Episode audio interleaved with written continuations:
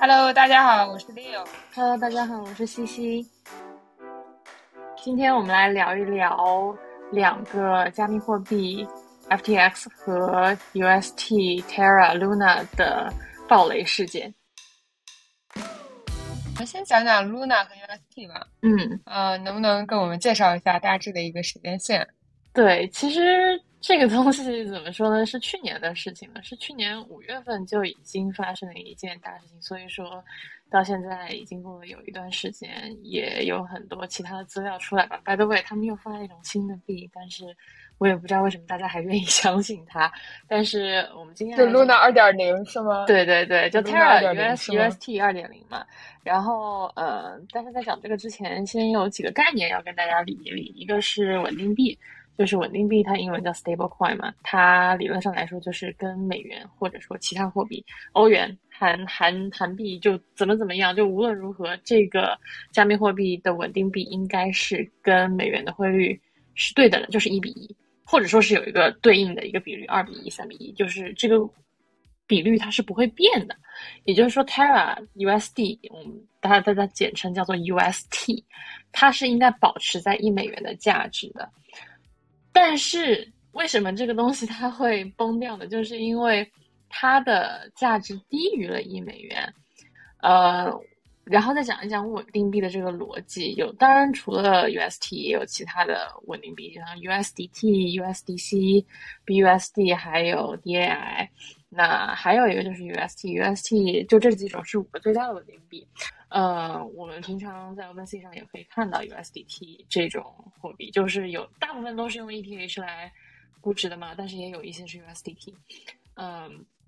当然跟其他的四种主要的稳定币不同的是，他们是其他的四种有一些是有抵押的，是有加密资产组合的抵押的，就是每一个就是我们说国家的货币，它为什么会有公信力能够流通，是因为国家是有资产是有公信力的。但是 UST 它没有，它一点抵押都没有，它它就是一个纯算法稳定币，它是一个 Terra 协议提供支持的一个算法稳定币。嗯，它不是用资产抵押，那它用什么支持呢？它是用一个名字叫做 Luna 的加密代币支持。UST 对 US Dollar 它的汇率是稳定的，但是 UST 对 Luna 它的汇率是实时变化的，它的协议呃。是当 UST 的价格高于一美元的时候，这个协议会激励用户去销毁 Luna，并且制造 UST。但当 UST 价格低于一美元的时候，协议呢它会鼓励用户销毁 UST，并且造 Luna。就是看起来好像挺 make sense，的就是只要你把 UST 的价格提高一点点，其实只是一 penny，那么协议就会打印一些 UST。这样子换取摆脱一些 Luna，这样子的话，它的 PO 是稳定的。呃，你还讲了一些稳定币以及 Luna 它和 UST 的一个动态平衡的一个过程。那就是最后是什么原因导致了这个 Luna 的一个价格的崩盘，还有 USC 的一个价格的崩盘？因为我记得当时它的最高的一个市值达到了几百亿的美金，就为什么会从突突然就是几百块钱一个的 Luna 一个币降到了零点几美元的这样子？对，其实刚才不是讲了一个逻辑嘛？就是当 UST 价格高于一美元的时候，协议会嗯减 Luna 造 UST；当 UST 的价格低于一美元的时候，协议就会嗯毁 UST 造 Luna。也就是说，感觉还挺挺理性，对吧？这个这个逻辑听起来是没有什么问题，对吧？对，这个逻辑是没有问题的。对，在什么情况下这个逻辑失去了平衡？但是这个问题是你只要。UST 的价格往下一跌，就只要往上走，只要 UST 的价格是往上走，这个逻辑是没有问题的。它可以一直发 Luna，发 Luna，发 Luna，然后大家也会一直都捧 Luna。嗯，它的它的它的一个创始者是叫 Do Kwon，我不知道有没有发对他的他的名字的读音啊。他是一个韩国人，然后他是 Terra 的一个领导者，他在推特上面有很多簇拥者。但是是他是什么时候开始跌的呢？他是跌破零点九九那一个点。的时候，它就开始跌了。就只要它下一美元，它的逻辑就不对了。就所有尝试，就不管说是用协议算法，还是通过 LFG 储备借给贸易公司，都没有办法回到一美元了。据说是有大的对冲基金 short 了它，导致它的价格跌了。就是当当然，我我我知道一些小道消息，说是谁 short 的他们，但是我不能说，嗯，但是是美国的几家挺大的 hedge fund，据说是 short 他们，因为这个逻辑一旦低于一美元了之后，就没有办法，也不是说没有办法了，如果你有足够的钱，你是可以救得回来的，但是因为这个对冲基金的 short 的一件事情，把它做到推到了足够低，其实零点九九，大家看起来好像只。差了一个 penny，但是没有差了，其实很多很多很多的钱，就导致不管说大家怎么在追捧它，都不能把它都没有办法让它回到一美元了。去年五月的时候，跟朋友聊起这件事情，当时还有二十八 billion 的美元套牢套在 Terra 里面。在稳定币好的时候，大家都会追捧它，然后都觉得哎不错，大家都觉得这个会涨，然后一直在涨，一直在发币。可是。当它一旦跌的时候，大家没有想好去怎么处理这个跌的形式，就正常的一个经济体系，像是美元啊，或者说世界上任何一个一个一个正常的一个货币，其他的四种稳定币就没有出事情了。人家背后是有资产支撑支撑的，但是 UST 它背后什么都没有，所以说它只要一旦跌了，它是没有东西去保证它的投资者可以把钱拿回来的。那除此之外，比如说呃，我还听到。他们呃告诉用户，只要把钱存在哪个地方，获得百分之二十的稳定的活期收益。对，就是 Terra，这是 Terra 的一个 promise。但是，就是谁都知道这听起来像个 Ponzi scheme 嘛，所以说我不知道为什么，我就不知道他们为什么会投啊，就是听起来就知道很不靠谱，我也不知道他为什么会投。嗯，然后。我记得去年的时候，都矿它好像在韩国被起诉了，还是怎么样，就是犯法。然后二二年的时候，其实年初就是在它崩盘之前，已经有嗯，已经有人就是说它是一个 Ponzi scheme 了。就是说我越想维持住这个现状呢，我就需要越多的资金，但是没有现在的资金，就导致我这个币的价格下跌。加币的价格下跌呢，就会导致我这个资产的下跌的更严重，也就是相当于进行了一个恶性循环的一个过程当中。也开的，但是我觉得最重要的是，他们一点资产 backup 都没有。就像其他，嗯，其他的币再怎么跌，它背后是有一个加密货币的一个支持的。但是 Terra 是没有办法对去做这件事情的。对对对对，加密货币的一个不稳定性，我觉得最重要的其实就在于它这个资产的一个背后的逻辑是否是稳定的，也就是它是否有一个呃。Make sense 的一个抵押物吧，也就是你去买房房子，你贷款，你好歹也是有银行给你背书的，而且你一旦还不上贷款，你房子就没了嘛。但是在加密货币市场，很多是没有这个保证金的，也没有这个抵押物的。对，就是，哎，怎么说呢？我也不知道为什么大家愿意去投这么一个没有 backup 的币。可能是因为这个东西它比较新奇，当然刀矿它自己本身也算是一个推特上面很大的一个 KOL，所以说当时他发了币之后会涨得这么厉害。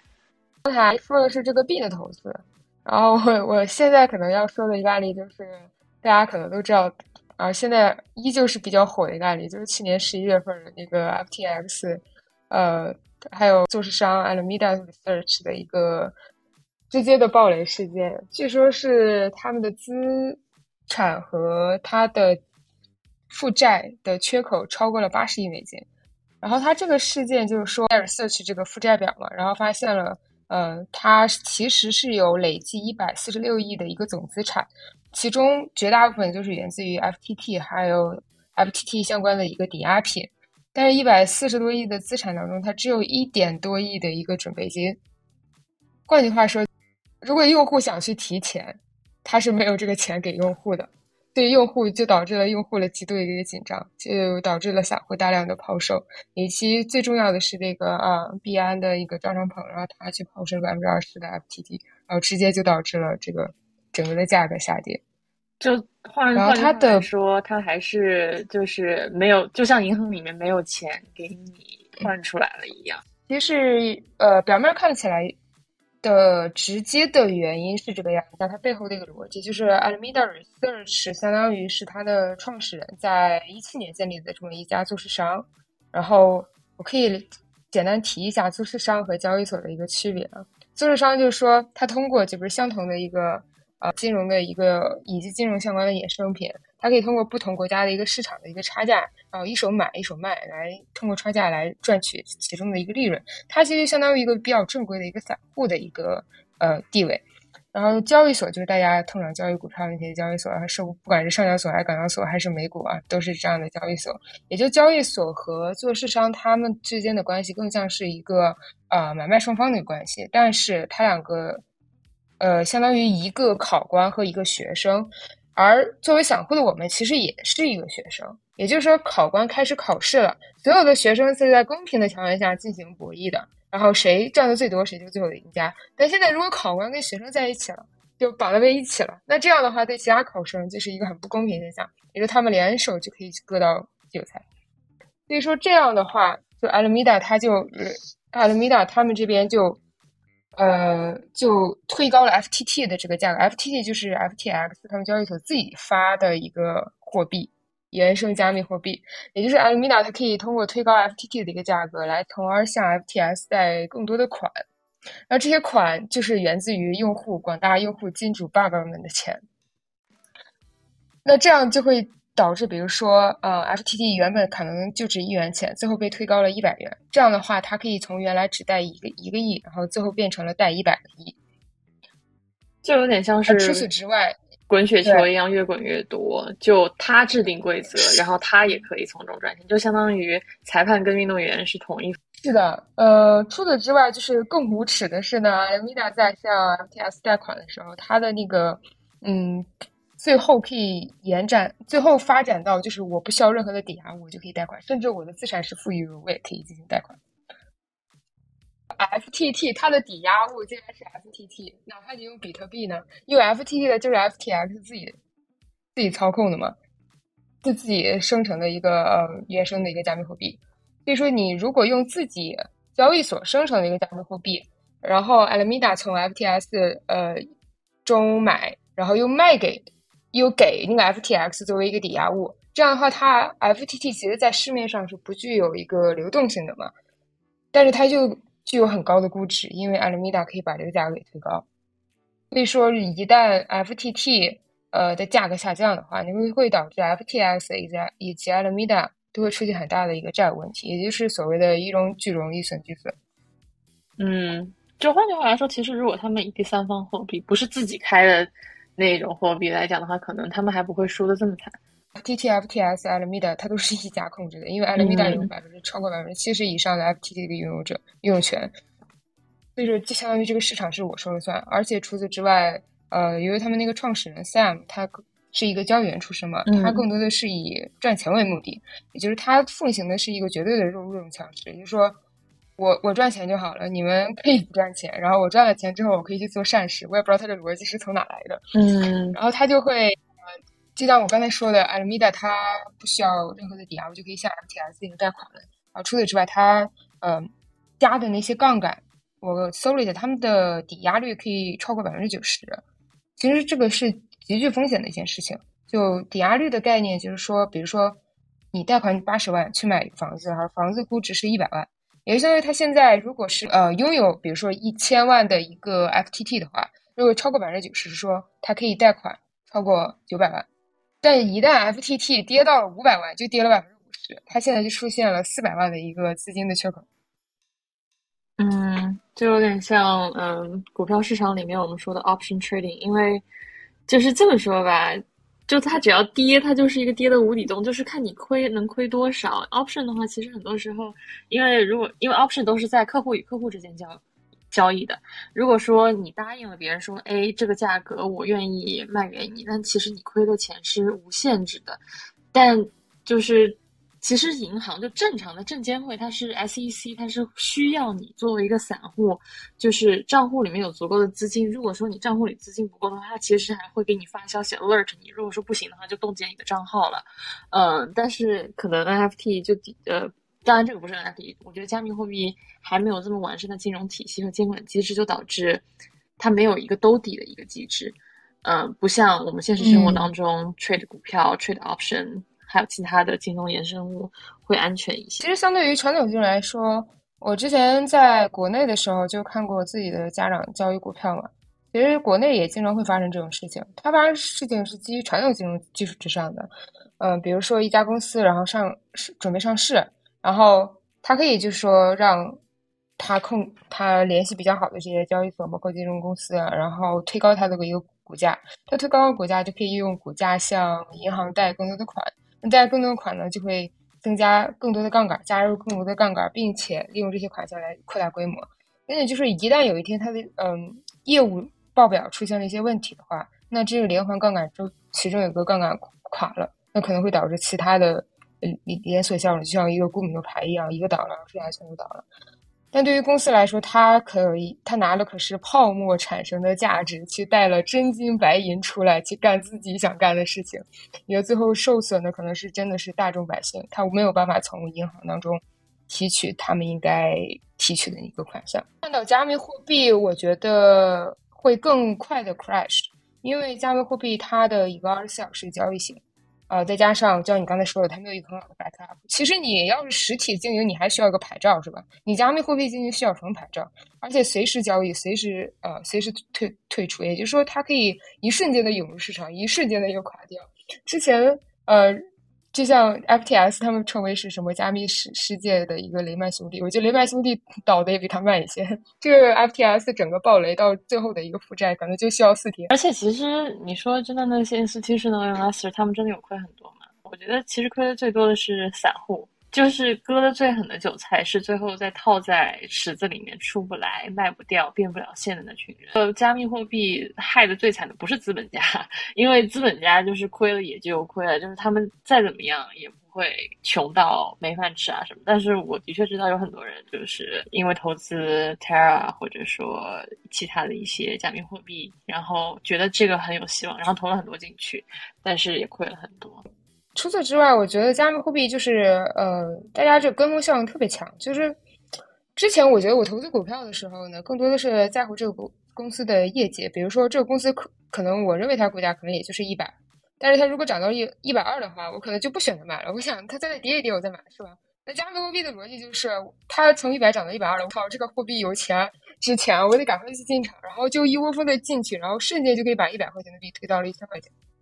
有一天突然 crash 了之后，就像滚雪球一样，瞬间就从几千块钱跌跌到了几块钱。对，其实他靠的还是一个创始人和发币人的信誉吧。就具体还是看你在 Twitter 啊，在各种圈子，在 Discord，在在 Telegram 上面到底有没有足够的声誉，然后让大家都相信你，你是为大家着。所以。因为它涨得很慢，但是跌的又很快，就导致其实很多人发现了之后逃都来不及逃。对，就像你刚才说的这个创始人，其实 Sam 这个人，呃，他其实很符合一些传统金融机构的一个投资的一个标的。也就是说，呃，其实这件事如果你放在大普罗大众，他们亏损了，我们是从某个角度。可以理解的，但是你说像这种呃红杉啊，或者是软银啊这种公司，也也也会盲目的进去，然后最后亏了好几个亿出来。在于他这个创始人呃 Sam 他自己有名校的加名校背景的加持，然后出身又很好，而且确实也很 smart，而且家里政界商界都有关系。这就 DeFi 这个东西还是比一个比较新兴的嘛，也就是这些投资公司是潜意识认为，就是我需要找到一个。就找到这个赛道的一个标的去投，不然的话我就落后了。而这时候出来这么一个男的啊，又聪明，然后又有家世背景，然后对也之前也是交易员出身的，那当然就义无反顾都投向他。就大家就是就就会觉得怀有一种侥幸心理，就说你看红杉投了，我是不是得投？你看黑石也投了，我是不是得投？总不能大家一起亏吧？那结果最后结果就大家一起亏了。对，其实 Terra 也是一回事啦。即使 Luna 跌的时候。很多交易员也还是愿意相信 Luna 会涨回去，然后 The Quan 的话，他自己是怎么说呢？很有人格魅力的一一个人吧。然后他之前也发过一个虚拟货币，也是一个失败的算法稳定币，叫做 Basis Cash。然后当然他那个项目也失败了，嗯，而且最让我震惊的是，在他的 Terra 一点零失败之后。他在五月二十八号，去年五月二十八号，还发了个 Terra 二点零。因为 Terra 他不是说没有尝试去救，就是 LFG 他已经借了七点五亿美元的一个 Bitcoin 去救，去去让它重新能够跟稳定跟美元的价值一比一，但是救了两次全都不行，就继续跌，继续。很好的就是这个 Luna 这个创始人，这个韩国人呢，他还能发行货币，至少他在外面，你知道吗？SBF Sam 他，我觉得他，因为他是一个刑事犯罪嘛，他最严重的刑事犯罪，并不是在于就是说他发行了 FTT，然后利用 FT 的一个低流动性、一个高估值性来呃诱使大家去投资，他更严重的是他在 FTX 的时候，作为交易所，你是不能动用户的资金的。如果动用户资金，那一定是违法行为。人家就是动了用户的资金，并且给他的一个 elementary research 然后书写，就让 elementary research 利用用户的资金，而且是在用户不知道的前提下，然后进行一些高杠高杠杆的一些金融衍生品的一个投资。所以说他现在各种传讯，所以说他也不能发币。基于这两件事情，我觉得其实是给我们一个很好的一个思考，就是说，呃，作为交易所，你的任务是什么？作为作为一个 crypto 的一个发行者，你的任务是什么？也就是说，你作为交易所，无论是交易所还是 crypto 的一个发行者，你最至少你要有一个准备金。呃，我们可以拿他们来跟巴菲特做做对比嘛？巴菲特他的极度保守的投资价值观呢，其实在某些情况下来说是非常 work 的。因为在牛市的情况下啊，别人都会问，你就都会想，如果你不用这个钱去加杠杆，或者是去炒这种像 Luna 这样的高增值的一个加密货币的话，人们会认为你很傻。但实际上来说，这是一个很正确的做法吧。而且作为交易所，他们如果没有一个足够的准备金，嗯，巴菲特至少他们有几百亿美金。我觉得在熊市来临的时候，真的不知道滚雪球能最后滚到多大，然后砸到你的头上，就把你砸死了。换句话说，就是不要投机嘛。Speculate 是没有什么，因为巴菲特他是我不确定我对他的。嗯，投资基础有没有很准确的理解？但是我觉得他还是注重价值投资，就宁可你每年只赚百分之六，但是你也不要就是冒着亏百分之五十的风险去赚到百分之一百。嗯，实话实说，我觉得投机可能大家现在看来觉得自己早点离场，好像的确是赚了，就或者说啊，只要我早几天抛就好，但是没有人知道未来会发生什么，就真的不要投机。嗯。对。是的，我这个深有体会，深有体会。我觉得我这我之前在刚毕业的时候嘛，然后投了几家股票，就觉得赚的特别快，然后利润率特别高。然后后来过了几个月之后，我就想，那为什么不加点杠杆？然后我就开始加杠杆，结果加杠杆发现赚的更多，我就加了更多，加了更多，一直到后来经济开始转熊的时候，我之前的金融衍生品的杠杆在就是在很短的时间内整体全部 crash 掉，而且我之前为了在股票当中。要抽取更多的利润嘛，所以我就从一些比较大的稳定性的一个公司转投了一些中小型的公司。你也知道，中小型公司在熊市的时候基本上跌了能有六七十、七八十这样子。所以我由最初的利润是挣了几倍，然后最后到现在是亏损的一个状态。就是我，我其实其其实觉得也挺好的，因为我在刚有钱、有点钱的时候就经历了一个熊市和一个牛市。我觉得，嗯，这会让你对市场产生一种敬畏之心嘛。因为总的资金量其实就这么多，就是你你赚了，别人就亏了；别人亏了，那你就赚了。但其实总的一个经济宏观的发展的规律不会因为你个人的变化而进行变化。那就算是在某个阶段，就像疫情的出现，出现了一点变故，但是它最终还会回到一个正常的轨道。就你之前投机赚了多少，你之后就会凭着本事又亏进去多少。对，尽量要赚钱也赚点正财，不要赚偏财。投机。嗯，而且就是怎么说，也要量力而行吧。比如说，你有五百块钱，你拿五块钱去投机，我觉得倒也无可厚非。你这五块钱亏了就亏了嘛。但是，当你只有十块钱的时候，没有必要拿五块钱都去投机。可能这五块钱就是你明天要吃饭用的钱，就所以说也要量力而行。Portfolio 的 construct 也有也是讲道理嘛。即使我们去看现在最有名的几家 hedge fund 啊，或者说是 VC，他不会说我们把百分之一百的资金全都去投呃公司或者投很大 risk。他们其实一部分还是放在呃不好意思，不是不是 PE VC，是 mutual fund，就是大家的呃像投什么养老基金啊，投嗯就是说平常那些银行的。跟你说的金融产品，这些 mutual fund 其实它不会把很大一部分钱放在很高风险的产品上面，大部分钱还是放在什么指数型股票啊，或者说是嗯好债，然后坏债的话也不是很会去买，所以说大家还是，唉，就我们也没有 portfolio manager 这些脑子，就不要想着就是赚 portfolio manager 能赚那些钱，对吧？就是要赚自己能力范围内的钱，就是不是自己能力范围内的钱，就是赚了，说不定有一天也会亏掉呢。嗯，那除此之外，我们会再回回来这个 crypto 的一个一个投资，就是说，呃，我觉得通过这件事情。嗯，带来一个比较大的影响，就是说，去年一年发生了很多个就是加密货币一个崩盘，包括后来后期的暴雷事件。我觉得可能美国以及世界的监管部门会加大对于 Web Three 整个 Blockchain 上的一个管管理。就是我看到，自从 Luna 这个崩盘事件之后呢，呃，韩国政府那边就是加大了对啊 Web Three Blockchain 相关项目的一个管理，并且成，并且说 NFT 项目。是在韩国不受法律的保护的。那除此之外，比如说美国的司法部，他们一直就和这种 DeFi 的世世界这个理念，de decentralized 这个 word 进行一个相对博弈的过程。我认为他们可能会通过这件事情来做一个理由和借口，就说我要加大对你们这个领域的一个监管。其实我认为这是一件不错的事情，就是从一个普通投资者的角度上出发，就因为现在大众的意识。它没有更新到那么快，就没有 move move forward 很快。我们的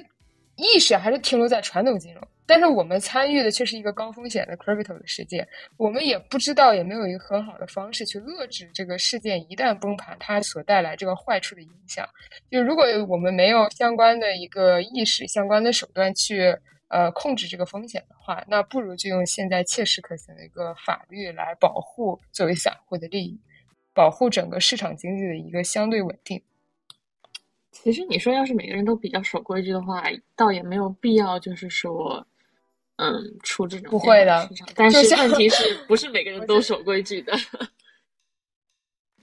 对，因为我之前了了解项目，就是他其实一开始作为交易员的时候，包括他这个 FTS 包括 Alumni Research 在最初成立的时候，其实真的是以产品为主，他做的比那个 BI 要好很多。那产品的整个都很 friendly，user friendly，但是后期因为他被这个金钱迷失了，包括他整个的组织架构，其实其实这个公司是很混乱。尽管只有几百人的一个公司，但是基本上就是一家独大。董事会他也根本不知道你公司在研究什么、发明什么，你他只是看到你在赚钱，但这个钱是一个泡沫。也就是说，其实尤其年年少成名嘛，我觉得他们在名利场待久了之后，对于金钱的一个。合法获取的这个方式可能就不屑一顾了。对，有道理。我们今天就大致简单聊一下这些市场方向的一个乱象，以及背后的一个潜在的一个逻辑。我们我们下期再见，拜拜。啊，拜拜。